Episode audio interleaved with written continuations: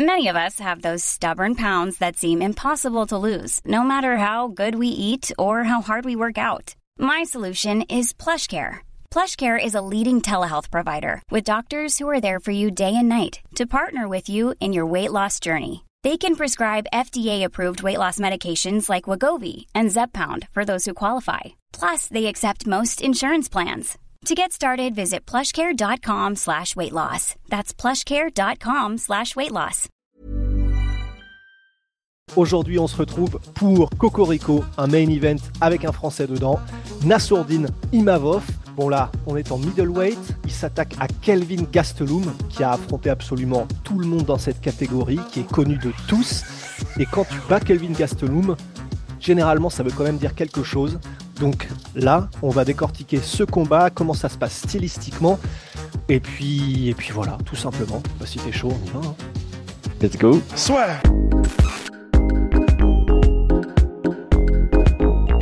Soit. Entre dans l'octogone avec Unibet. Qui sera le vainqueur du combat? En combien de rounds? Fais tes paris sur l'app numéro 1 et profite de 100 euros de bonus sur ton premier pari. Le 14 janvier prochain à Las Vegas, on a donc Nassourdine qui va affronter Kelvin Gastelum. Alors déjà, quand tu vois Nassourdine Imavov, qu'est-ce que tu vois? Je vois un- une grosse promesse, euh, quelqu'un qui a beaucoup de, de potentiel et on voit qu'il progresse entre, entre chaque combat. Euh, il a un style, euh, j'ai l'impression où en début de carrière et en milieu de carrière, il avait un peu le choix de devenir un combattant complet ou d'être plutôt un spécialiste. J'ai l'impression qu'il prend la, voie du, spécialisme. Donc, euh, c'est quelqu'un qui, de base, je pense, avait euh, voilà, un, jeu où il était bon partout, il excellait pas spécialement quelque part. Et là, il a pris la décision de plutôt exceller en, en pied-point et de garder euh, une bonne base suffisante en lutte et grappling. Euh, ce qui l'amène aujourd'hui, donc encore une fois, hein, c'est euh, de ce qu'on voit dans les combats. On a de ce qu'on voit, en tout cas, on a quelqu'un qui, en pied-point, fait partie du subtop de la division des middleweight. Euh, pour illustrer ça, c'est, je pense que peu importe contre qui il combat dans la division, on se sent à l'aise tant que c'est debout, sauf s'il fait face à Adesanya ou Pereira. Là, s'il fait face à Adesanya ou Pereira, de ce qu'on a vu aujourd'hui, tant que ça tient debout, on serait là et il faut que ça aille au sol. À l'inverse, euh, s'il rencontre un André Muniz ou un Dolidze ou un Hermanson, tant que ça va, tant que ça reste debout, on se dit OK, très bien. Si ça va au sol, on va commencer à faire Ah! Et donc, c'est là où je veux euh, faire les limites. Donc, pour moi, il fait partie du subtop en pied-point et il fait partie de la moyenne haute en, grappling et lutte. L'avantage d'Imavov, c'est qu'il est encore jeune, il est encore jeune dans sa carrière et on sent qu'il progresse. Donc, euh, on se dit qu'il peut devenir un prospect à terme et que son style peut évoluer pour faire partie du top en pied-point et pour faire partie du subtop en lutte, ce qui pourrait lui permettre un jour d'obtenir euh, un statut de, réel contender. Euh, aujourd'hui, il va prendre Gastelum, mais comme tu l'as dit, c'est un très bon test parce que Gastelum est sur un très très mauvais run.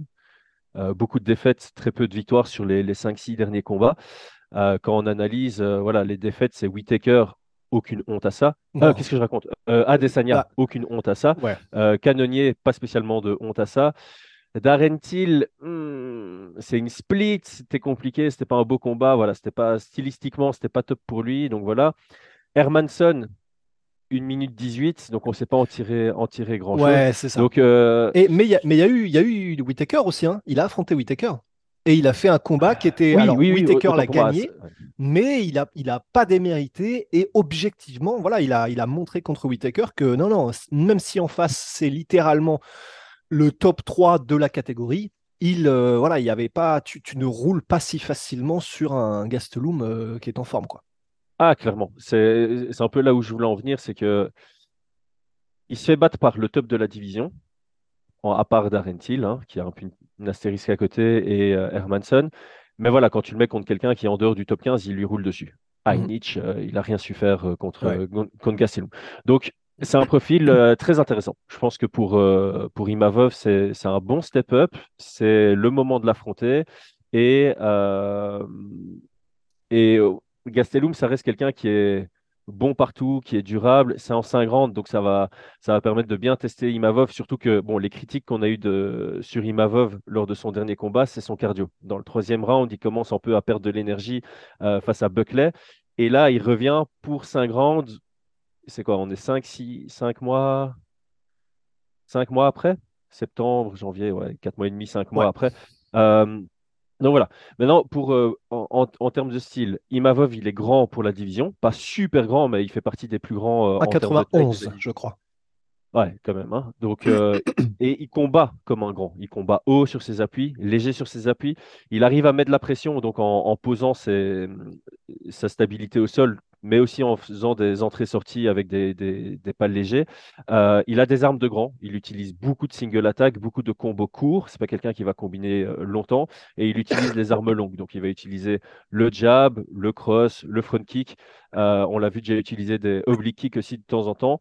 Euh, des genoux, des genoux sautés aussi. Donc, enfin, on, en a souvent parlé, hein, forcément, quand, tu affrontes un plus petit, il regarde vers le haut, toutes les armes qui viennent d'en bas, les front kicks à la tête, il les, il utilisé contre Buckley, euh, les uppercuts en contre, les genoux sautés. Donc, il, on, voit qu'il y a une vraie intelligence de combat. Il comprend qu'il est grand, il comprend comment combattre comme en grand, et en plus de ça, il met la pression, ce qui lui laisse toujours de l'espace derrière lui.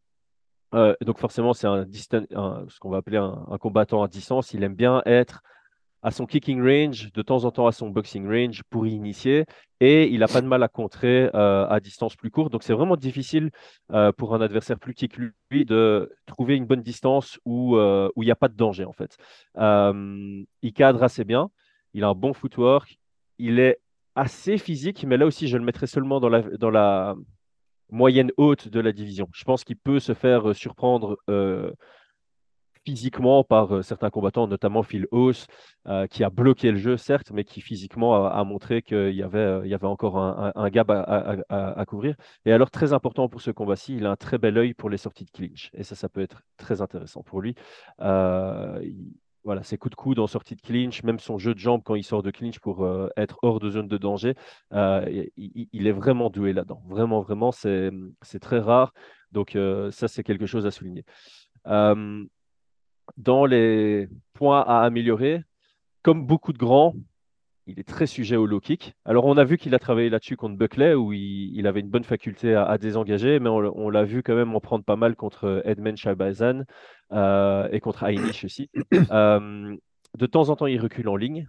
Euh, donc forcément, quand tu es quelqu'un qui met la pression, c'est pas trop grave parce que c'est très rare quelqu'un qui arrive à te suivre en ligne sur tout le diamètre de la cage. Surtout quand tu es Nassourdine qui peut contrer et qui aime beaucoup faire ça, c'est vrai. Mais... Ça. Mais voilà, on, je pense que même Jack Slack avait tweeté là-dessus en disant j'aime pas trop parce qu'il recule en ligne sans garde. Euh, et donc euh, voilà, s'il arrive proche de la cage sans garde, sans de quoi reculer face à quelqu'un qui a encore de la stabilité, et c'est totalement dans les cordes de Gastelum, ça peut être dangereux. Évidemment, on va toujours mettre le point d'interrogation sur le cardio. Euh, sur ses premiers combats, il semblait pas avoir de problème à ce niveau-là. Sur le combat contre Buckley, il y en avait clairement. Alors, est-ce que c'était émotionnel? Est-ce que c'est parce qu'il voulait absolument lui arracher la tête, qu'il a trop dépensé d'énergie? Bah, tu vois, euh, euh, dans l'interview qu'on a faite euh, et qui devrait normalement déjà être sortie au moment de, ce podcast, alors pour Nas, c'est vraiment ça. C'est ce que tu dis. C'est-à-dire, c'est une mauvaise gestion de l'énergie parce qu'il a voulu trop lui faire mal et qu'il est mmh retombé un peu dans ses travers de jeunesse où il voulait absolument exploser le gars. Et voilà, heureusement, il avait un peu plus d'expérience. Mais pour lui, c'est ce sur quoi tu viens de mettre le doigt, c'est-à-dire mauvaise gestion de l'énergie parce que émotionnellement, il voulait trop lui rentrer dedans. Ok. Ah, donc, ça, c'est le genre de combat parfait. Parce que j'ai toujours dit, le meilleur combat en MMA que tu peux avoir, c'est une victoire de laquelle tu peux tirer pas mal de leçons. Et là, euh, comme on a dit, voilà, tu passes de 3 rounds à 5 rounds, c'est une énorme différence. Et tu passes d'un combat où tu as eu du mal dans le troisième round en termes d'énergie et de cardio. Euh, tu fais face à quelqu'un qui fera son quatrième, cinquième combat en 5 rounds, I'm Sandra, and I'm just the professional your small business was looking for. But you didn't hire me because you didn't use LinkedIn jobs. LinkedIn has professionals you can't find anywhere else, including those who aren't actively looking for a new job but might be open to the perfect role, like me. In a given month, over 70% of LinkedIn users don't visit other leading job sites. So if you're not looking on LinkedIn, you'll miss out on great candidates like Sandra. Start hiring professionals like a professional. Post your free job on linkedin.com/people today. Euh, qui montre pas vraiment de signe de fatigue. hein. On pourrait dire contre Adesanya, son cinquième round est déplorable, mais c'est plutôt Adesanya qui, Ouais, qui devient Super Saiyan, quoi. Ouais, voilà, c'est ça. Euh, donc ici, il doit, il doit absolument être préparé euh, à faire 5 rounds parce que Gastelum est durable, difficile à finaliser et il est compétent sur 5 rounds. Et donc, euh, dernier point d'amélioration, donc c'est pas un défaut de son jeu, ça, mais par contre, je trouve que c'est là où il pourrait faire. Enfin, c'est quelque chose qui peut ajouter à son jeu qui lui fera augmenter de niveau considérablement, c'est le jeu de feinte. Je pense que il manque encore un peu en développement à ce niveau-là. Il feinte pas énormément. Il fait des petits mouvements pour déconcentrer avec ses mains de temps en temps, avec son, jeu de jambes, mais il manque des, vraies feintes où il, il fait le début du mouvement pour faire croire à l'adversaire que ça vient et pour un peu capitaliser là-dessus. Face à Gastelum qui, justement, a une stratégie axée sur les actions de son adversaire, ça peut être absolument Mhm. nécessaire de, de beaucoup utiliser des feintes pour justement euh, casser le rythme, frustrer Gastelum. C'est quelque chose que Darren Till a fait avec brio dans le combat contre, contre Gastelum. Et alors, à l'inverse, on a donc Kelvin Gastelum. Kelvin Gastelum qui, lui, est connu pour couvrir les distances, mais à une vitesse. Et il a su le faire même contre des maîtres des gestions de distance comme Adesanya. Est-ce que ça, c'est ce qui te fait le plus peur? Ouais, euh, donc euh, les deux choses qui me font peur, c'est un peu euh, cette faculté expérience qu'a Gastelum face à tous les types de profils, notamment des grands, et cette faculté à, bien couvrir cette distance, et le 5 rounds. Je vais pas mentir, c'est un truc qui me fait peur parce que il y a le côté 5 rounds et puis il y a le côté, encore une fois, ce n'est qu'une impression, j'ai l'impression que Nassourdine fatigue beaucoup plus en grappling qu'il ne fatigue en, en pied-point, ce qui, ce qui fait sens, et Gastelum a cette ouais, à, à cette énergie complète en MMA. C'est pas quelqu'un qui fatigue dans un aspect plus que dans un autre. Euh, donc voilà. Euh, Gastelum, je vais, je vais le décrire comme ça. C'est quelqu'un qui est petit. Même en welterweight, il était petit Ouais. et il a développé un jeu qui est nickel par rapport à ça. Donc, euh, je vais essayer d'expliquer ça de manière euh, simple parce que c'est très imagé et euh, on n'a pas droit aux images. Donc, si les deux athlètes sont à 10 mètres l'un de l'autre, ben, personne ne peut se toucher. Donc, Gastelum, en tant que plus petit que son adversaire, il va essayer de se mettre à une distance où aucun des deux ne peut se toucher. Mais évidemment, il ne va pas se mettre à, à 10 mètres de son adversaire, il va se mettre juste en dehors de la zone de kick de son adversaire. Donc, quelqu'un qui est plus grand que lui, Gastelum est très très fort pour estimer, OK, ça, si je me mets là, il peut me kicker. Si je me mets 10 cm après, il ne peut pas me kicker. Mhm. Donc là, il est dans une zone safe, son adversaire aussi. Et l'un comme l'autre, s'ils veulent se toucher, ben, il faut faire un pas. Gastelum, sa force, c'est comme tu l'as dit, il fait, il explose très vite et il arrive à rentrer dans sa distance très rapidement. Et forcément, en tant que plus petit, quand lui peut toucher, son adversaire peut toucher. Il n'a pas le choix. La pire distance où lui peut se mettre, c'est à la distance où son adversaire peut le toucher et lui ne peut pas le toucher. C'est Ouais. le, le défaut des, des plus petits. Mais il est très rarement dans cette distance. Même face à Adesanya, il se trouvait jamais dans une distance où Adesanya pouvait lui, je sais pas, lui envoyer un low kick ou un front kick sans que Gastelum puisse le toucher en, en retour. Donc, Gastelum, c'est quelqu'un qui aime avoir la main mise sur euh, l'action. Soit il engage en explosant et en passant ultra rapidement dans la mauvaise distance pour lui, donc dans, les 15 cm lui ne peut pas toucher son adversaire, mais son adversaire peut le toucher, et il se trouve directement à son boxing range où on est dans une zone du coup d'échange. Quand son adversaire engage, forcément son adversaire doit faire un pas. Le temps qu'il fasse son pas, il y a un petit temps. Et sur ce petit temps, Gastelum a le choix entre je désengage, s'il a de l'espace derrière lui, ou j'engage en même temps. Et forcément, si son adversaire fait un pas pour se trouver dans une distance où lui peut le toucher sans se faire toucher et que Gastelum fait aussi un pas, ben, ils sont de nouveau dans une distance où les deux peuvent se toucher, une distance d'échange. Donc Gastelum, là, il a le choix entre faire un petit pas pour un boxing range ou un grand pas pour venir chercher le clinch. Et il, a un bon timing, il a des bons réflexes pour ça. Donc ça, c'est un peu, euh, c'est un peu son style. Euh, et puis forcément, ben, il a développé un jeu où il est très fort dans l'échange, il a une bonne vitesse de pointe. Euh, Michael Bisping pourra le, Ah, pourra dire. tester, ouais. Euh, en plus de ça, proactivement, il a des bons petits mouvements de tête. hein. C'est, toujours un peu euh, compliqué de se dire, bon, ben voilà, non seulement je dois faire un pas vers l'avant, mais en plus, quand j'aurais fait mon pas vers l'avant, sa tête, elle n'est pas tout le temps au milieu. De temps en temps, elle est un peu sur ma droite, de temps en temps, un peu sur ma gauche. Quand ça lutte, il a une approche euh, scramble-based. C'est euh, quelqu'un qui est difficile à amener au sol, encore plus difficile à conserver au sol. Il a de très bons euh, scrambles. Il est connu notamment pour le Fatman Roll, pour ceux qui veulent aller Google ça ou, ou aller voir sur YouTube ce que c'est. Euh, je crois que c'est le mec en MMA qui a le meilleur euh, Fatman Roll et ça lui va bien. Euh, le nom ne dépend ne vient pas de lui, mais voilà, ça s'appelle comme ça. C'est pas moi qui l'ai qui l'ai inventé. Et, Et- et euh, comme on a dit tout à Pour, l'heure. pour- pour ceux qui, pour ceux qui découvrent, quand tu dis que c'est un scramble-based fighter, pour ceux qui du coup n'ont peut-être pas les termes, Ah oui, oui. C'est quelqu'un qui du coup, il, excelle dans les mouvements, en gros, dans, un mouvement où il y a une certaine cinétique, les deux sont en mouvement, il faut trouver des solutions pendant le mouvement, et lui, ben, lui il est très très bon dans ces, dans ces phases-là du combat. C'est ça, en fait, euh, ce qu'il faut essayer de comprendre de manière très simple, c'est que quand on lutte, celui qui a la position dominante, ce qu'il veut, c'est avoir une position euh, neutre, c'est avoir euh, un contrôle sur l'adversaire pour que son adversaire ne bouge pas, parce qu'au moment où son adversaire ne bouge pas, lui, il peut créer des ouvertures pour frapper, chercher une, soumission ou changer de position. Euh, bon, après, il y a deux logiques en grappling. Il y a la logique genre, euh, je contrôle mon adversaire pour bouger autour de lui, ou euh, je fais en sorte que mon adversaire bouge pour que ça me donne une ouverture aussi. Bon, en MMA, on est beaucoup plus axé sur la première logique du grappling, c'est-à-dire je contrôle le corps de mon adversaire et c'est moi qui bouge avec mon corps autour de lui pour créer une position dominante. Euh, après, on l'a déjà dit, Gastelum, quelqu'un de durable, difficile à finaliser, très bon menton, très bon mental. Euh, c'est pas parce qu'il est mal dans un combat qu'il le perd d'office. Il sait euh, perdre les deux premiers rounds, revenir dans le troisième, par exemple.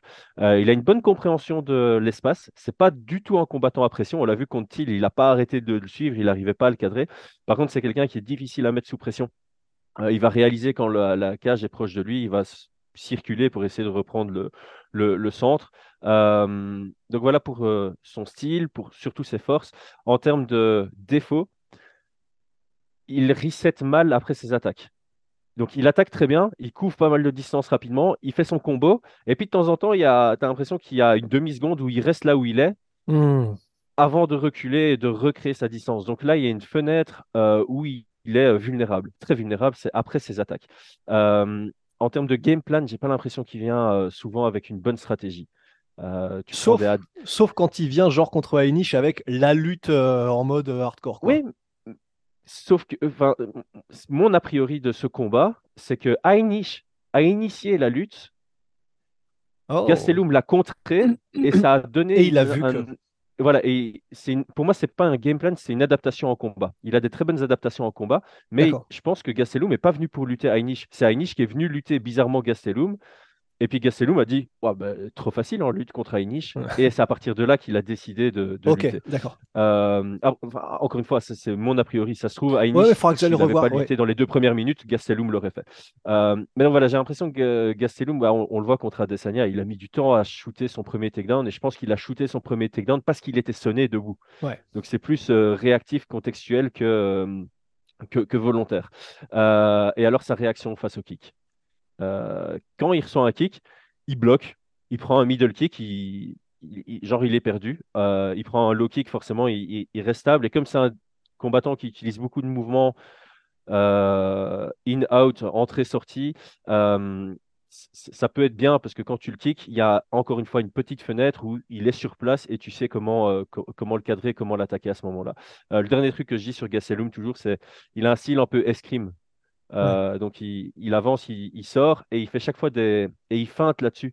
Donc de temps en temps, il va avancer de la même distance trois fois, puis il va avancer un peu plus, et puis il va reculer, et il va voir la réaction de son adversaire là-dessus. Donc il n'a pas vraiment un jeu de feinte, Gastelum, euh, en termes d'anglaise ou de kick, mais il a un jeu de feinte sur ses déplacements. Il observe les réactions de son adversaire sur base de ses déplacements, parce que ça fait partie de, de son jeu et de sa gestion de la distance étant plus petit que ses adversaires.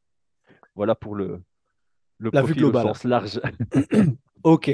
Alors bah, maintenant, la question, c'est, on va mettre euh, ces deux fiches techniques l'une contre l'autre. Comment est-ce que tu penses que, que le combat peut se dérouler et que l'un et l'autre vont essayer de mettre en place? Est-ce que Castellum va essayer justement de, de tenter la high niche, c'est-à-dire bah, vu qu'il voit qu'il peut avoir un certain succès en lutte, bah, peut-être essayer de, de faire ça contre Nassourdine en se disant que c'est peut-être là où il a le plus de chances d'avoir du succès Est-ce qu'il essaye de montrer qu'il est toujours là debout et justement euh, de- de- de- d'essayer de, donner la leçon à Nassourdine.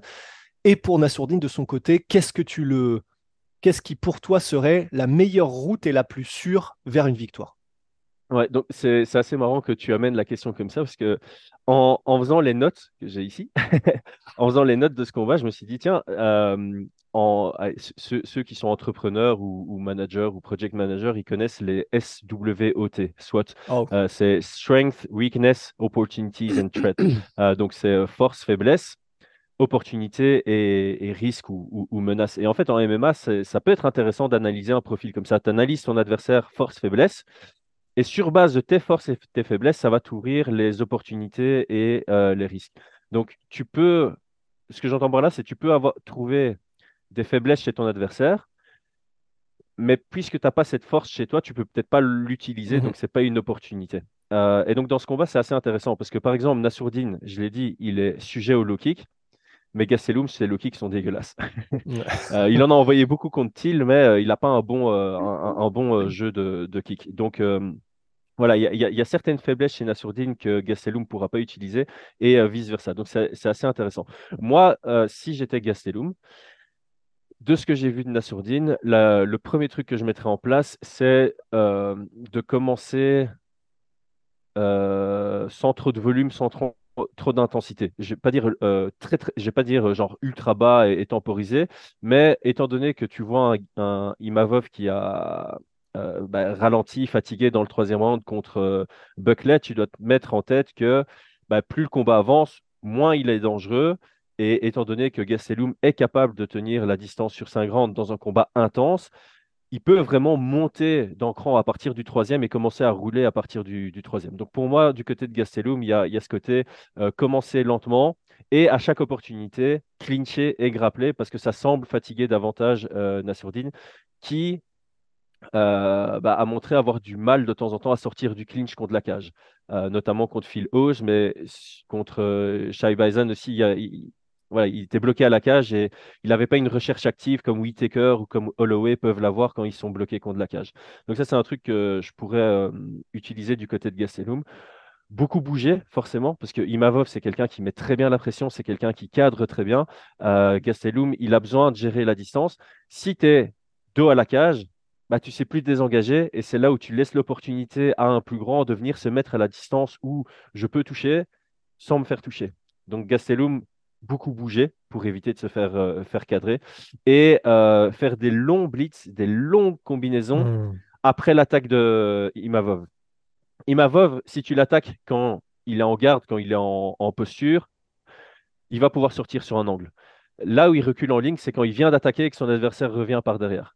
C'est là où il y a une fenêtre euh, et une ouverture pour, euh, pour Gastelum. Donc, si il arrive à faire en sorte que euh, attaque, à ne pas se faire toucher par l'attaque, et par contre à, blitzer derrière, c'est là où il pourrait avoir des belles ouvertures. Donc, euh, ça, ce seraient les, les, les opportunités, on va dire, de, de Gastelum. Et c'est là où c'est très intéressant la stratégie en MMA, c'est que si tu es Imavov et que tu analyses ça et que tu te dis que Gastelum viendra potentiellement avec cette stratégie, tu peux travailler sur, euh, bah, des contres par rapport à ça. Donc ça, c'est toujours ce que j'ai ce que j'ai kiffé dans le game planning, c'est d'aller euh, sur un niveau plus loin. C'est qu'est-ce que mon adversaire pense de moi pour pouvoir le surprendre en n'ayant plus ses défauts ou en ne lui laissant pas ses opportunités. Euh, du côté d'Imavov, je pense que le plus intéressant, c'est euh, d'utiliser ce qu'on appelle des bait shots.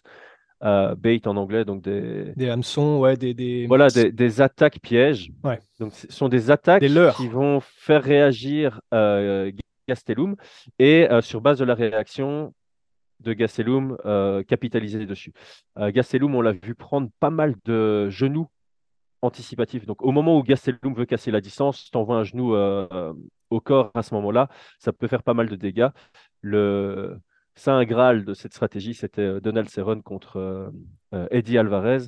Et je, je Hmm. pense vraiment que euh, Imavov a clairement ça dans son arsenal. Je pense vraiment qu'il peut envoyer son jab ou feinter son jab, attendre qu'un plus petit que lui casse la distance, venir lui-même faire un pas aussi pour venir envoyer le genou et anticiper ça.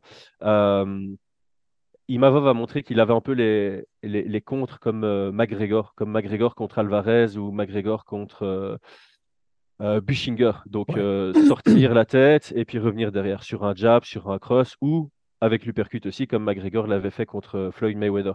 Et ça aussi, ça peut bien fonctionner. Tu envoies le jab, tu attends que Gastelum fasse son blitz, tu esquives le premier et ou le deuxième coup de son blitz et tu viens avec ton propre contre. Je pense que ça, clairement, Imavov, il a dans son arsenal. La pression, les front kicks, ça fonctionne très très bien contre Gastelum.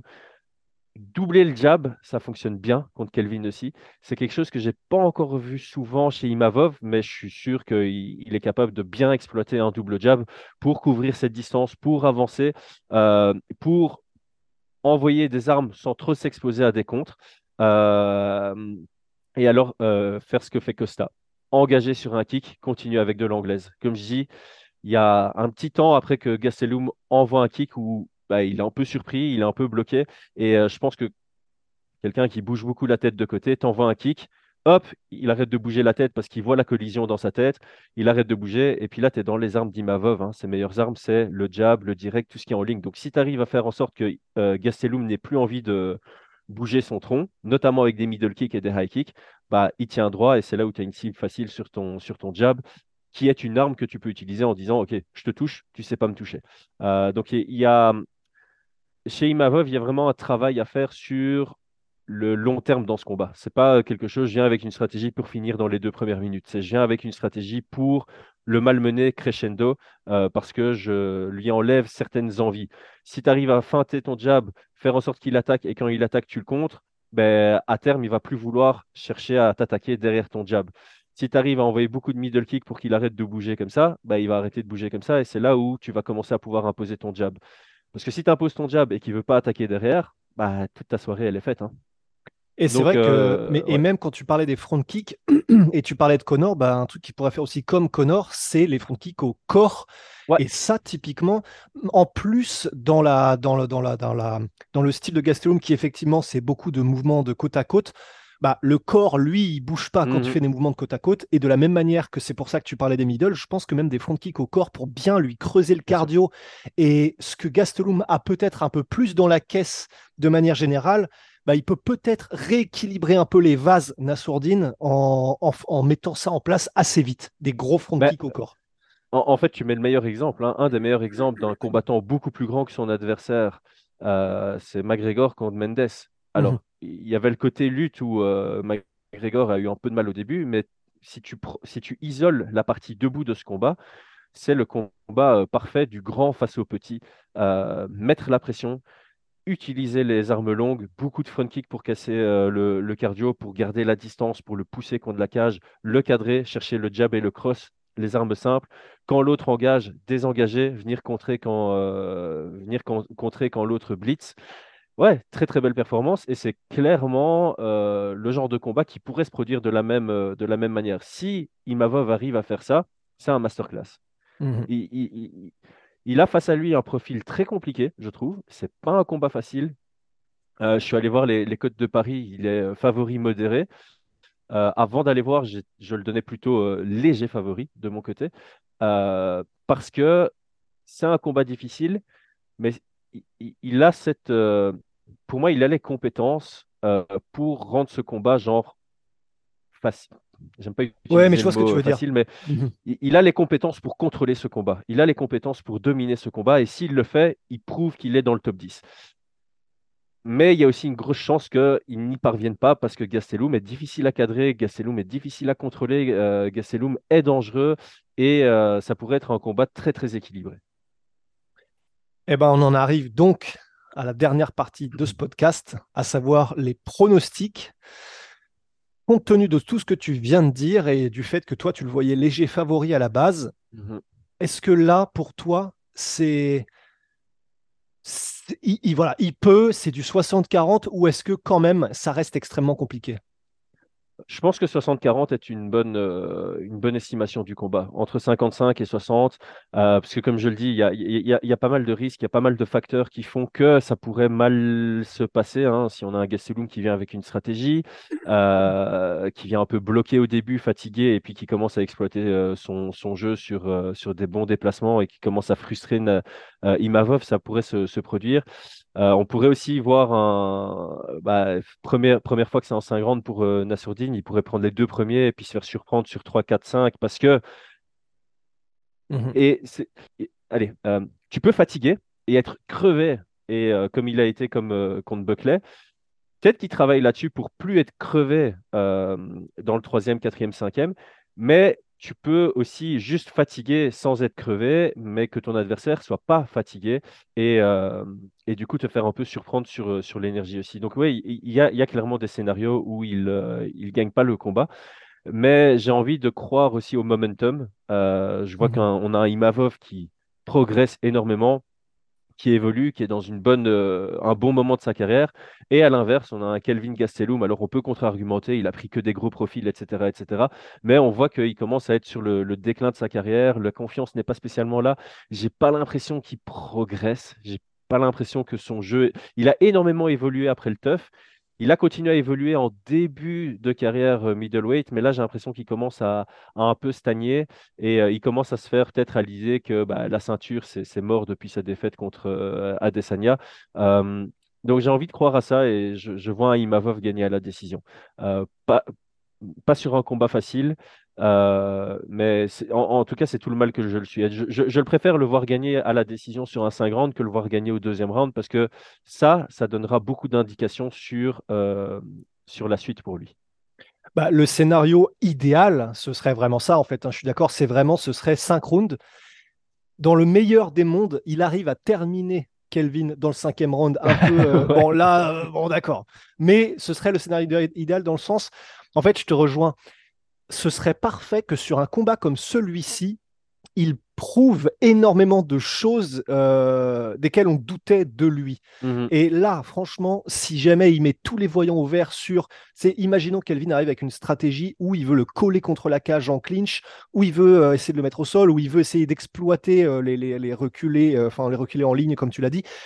Ce serait parfait que pendant quatre rounds, Gastelum essaie de lui mettre ça dans la face, que vraiment qu'il le presse comme ça, mais vraiment euh, su- su- de manière active sur toutes ces choses-là, Mhm. et que Nassourdine y réponde l'une après l'autre. Ouais. Ce serait idéal. Donc en fait, euh, ouais, non, je te, je te rejoins. Je- J'espère que ça va durer et, et- et j'espère qu'il pourra justement euh, cocher toutes les cases, quoi. Donc ouais, bah prono, moi je vais. C'est quand même compliqué de finir Gastelum, tu l'as dit. Il a été Mm. mis knockdown, mais être KO, c'est une autre affaire. C'est comme Charles Oliveira, c'est pas pareil. Euh, Donc euh, ouais, je. Qu'est-ce que qu'est-ce que tu allais dire? Qu'est-ce que tu avais en tête? Non, je suis en train de regarder s'il s'était fait mettre KO et j'ai l'impression que, euh, que non, en fait. Non, je crois En, pas. hein, ouais. en défaite. Contre Victor Non. Belfort, c'était euh, c'était quand encore? Euh, Je Parce sais que, que, ce ouais. combat a eu lieu, j'ai aucune, je me souviens pas du tout. Contre Euh, ah, c'est une- Victor. Ah oui, nos Parce contests. que c'est un no contest après et euh, je me, je me rappelle plus du résultat initial. Bah, J'ai l'impression que c'est Gastelum qui le. Faut qu'on regarde si c'était euh, TRT Victor ou après. Ouais, non, non, c'est c'est Gastelum qui le bat. Donc non, Gastelum a jamais été mis KO euh, à l'UFC en tout cas. Ouais, voilà. Donc c'est compliqué de le terminer. Alors euh, ça pourrait être par euh, comment dire par soumission, mais voilà, c'est c'est pas c'est pas là où on voit Nassourdine aller et c'est pas évident parce que comme Ouais. tu l'as dit, si tu veux aller chercher la soumission, bah probablement qu'il va falloir aller dans les scrambles et là tu prends quand même de sacrés risques quoi.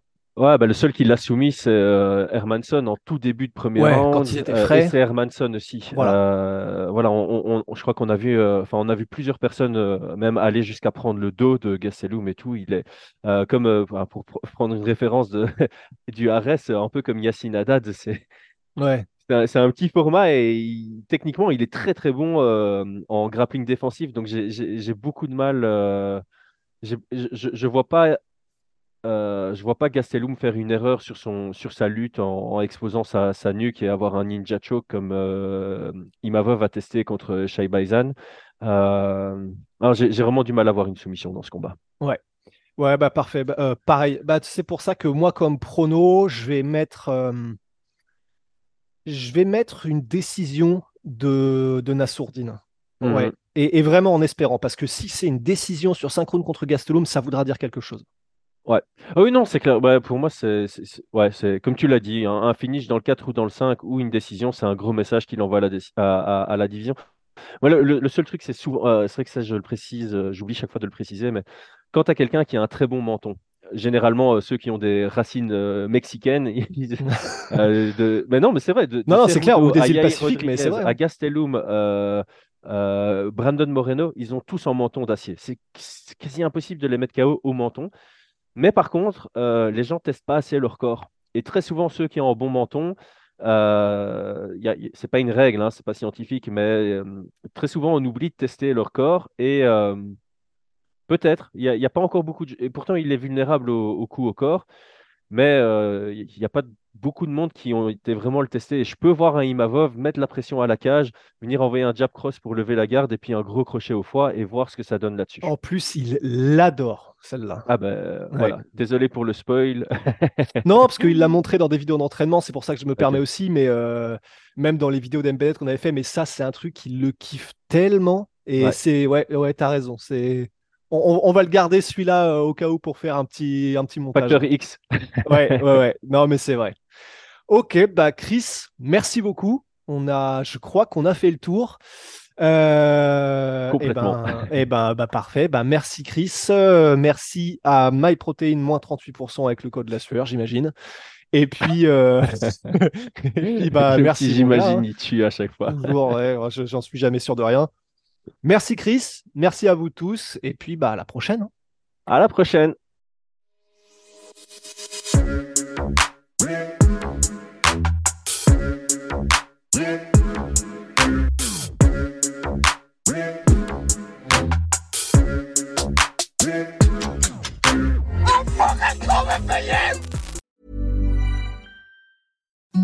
Imagine the softest sheets you've ever felt. Now imagine them getting even softer over time. That's what you'll feel with Bowl and Branch's organic cotton sheets. In a recent customer survey, 96% replied that Bowl and Branch sheets get softer with every wash. Start getting your best night's sleep in these sheets that get softer and softer for years to come. Try their sheets with a 30-night guarantee. Plus, get 15% off your first order at bowlandbranch.com. Code Exclusions apply. Et voilà, c'est la fin de votre épisode du podcast La Sœur. Si ça vous a plu, n'hésitez pas à nous mettre les 5 étoiles sur Apple Podcast ou sur Spotify. Vous pouvez aussi nous laisser un petit commentaire, ça nous aidera beaucoup. Et si vous voulez aller plus loin avec nous, vous tapez La Sueur sur toutes les plateformes ou sur les réseaux sociaux, vous nous trouverez. Et là, vous nous écoutez très certainement en audio. On est aussi en vidéo sur YouTube, mais également sur Snapchat. Là encore, vous tapez la et on sera là. Merci de votre fidélité et à très vite pour de nouvelles aventures.